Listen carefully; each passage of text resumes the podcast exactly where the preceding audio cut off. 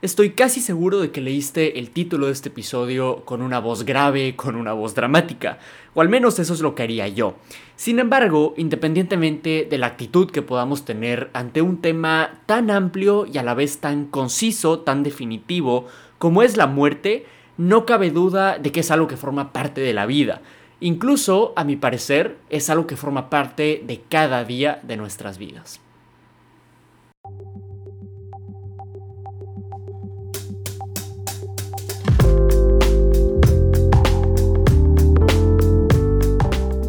Chavo a Chavo. Un podcast creado por un adolescente y para cualquier otro adolescente, en donde discutimos situaciones cotidianas que atravesamos, problemas que enfrentamos y preguntas que todos nos hacemos.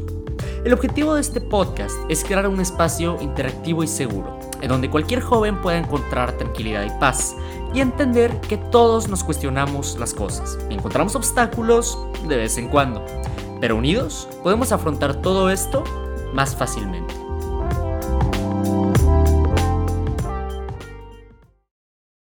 Primero que todo me gustaría definir un poquito más el enfoque que quiero darle a este episodio. Más allá de la muerte física, que pasa pues solamente una vez en la vida de cada persona, hay un tipo de muerte que ocurre a diario y ocurre para todos, pero la verdad es que no es nada de lo que deberíamos preocuparnos. Y este tipo de muerte al que hago referencia es la muerte de una idea, la muerte de un pensamiento, de una meta, de un proyecto, de cosas por el estilo. Y ahora, ¿por qué digo que este tipo de muerte no es nada de qué preocuparnos? Porque cada muerte implica un nacimiento. El que un día hayas abandonado una idea es porque nació en ti una idea nueva. El que haya muerto en ti un pensamiento significa que nació en ti un pensamiento distinto. O el que hayas desistido, por ejemplo, de un proyecto, de una meta, implica que te has comprometido a un proyecto, a una meta diferente. Por más que a veces este cambio de rumbo que tomamos no sea tan notorio y pueda parecer que aquella muerte, digamos, no trajo consigo nada más que consecuencias negativas, al final de cuentas lo que todos buscamos todos los días y reflejamos en los pensamientos y las ideas a las que le prestamos atención y tiempo y también en las acciones que tomamos, lo que buscamos todos entonces es perseguir un objetivo y tratar de salir adelante en la búsqueda por conseguir ese objetivo. Ahora, este objetivo a veces puede ser positivo, a veces puede ser un objetivo negativo y a veces podemos estar trabajando hacia conseguir cierto objetivo sin estar conscientes de que las acciones que estamos tomando y que las ideas y los pensamientos que estamos materializando nos están llevando rumbo a aquel objetivo específico. Y este tipo de muerte lo que hace es situarnos en un punto diferente en el camino hacia conseguir un mismo objetivo o simplemente situarnos en un camino distinto, un camino diferente para empezar a perseguir un objetivo nuevo. Y este tipo de muerte, más coloquialmente, lo conocemos como tirar la toalla. Te quiero decir, ahora sí, de forma un poco más directa, a qué va todo este mensaje. Y es que quiero expresar con todo lo que estoy diciendo que tirar la toalla no es algo malo. Tirar la toalla es algo inevitable para todos nosotros. Obviamente en el camino de cada persona puede variar el momento en que cada quien deba abandonarse tu objetivo, en el que deba tirar la toalla. También va a variar el objetivo que se está abandonando. Y más importantemente, va a variar la forma en la que cada quien responda ante toda esta situación.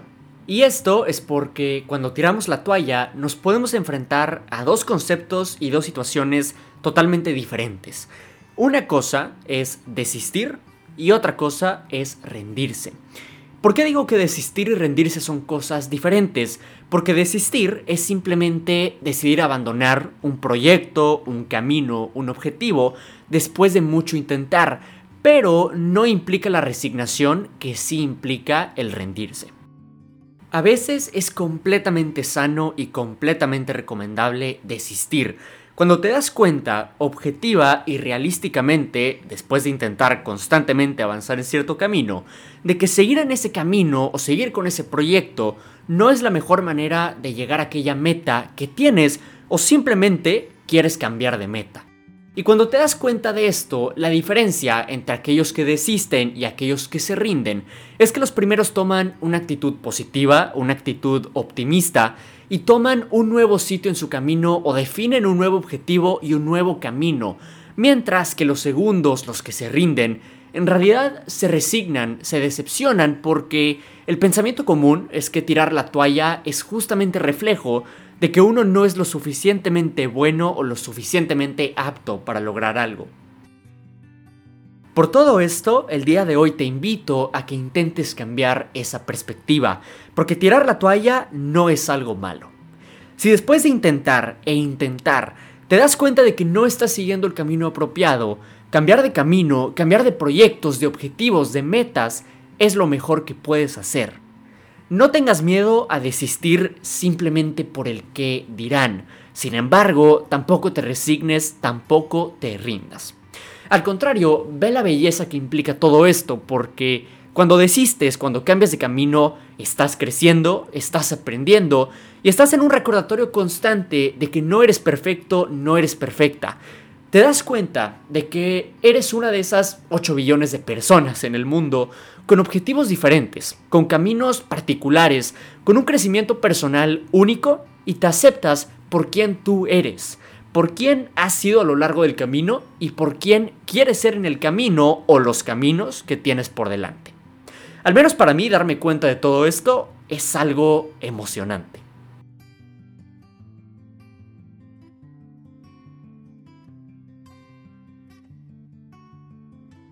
Esto es todo por hoy.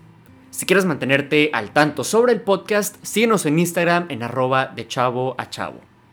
No olvides suscribirte, no olvides compartir el episodio y también te recuerdo que estamos en Patreon, en donde vas a poder encontrar contenido exclusivo, contenido antes de tiempo y lo más importante es que me puedes apoyar a mí a seguir creando este contenido.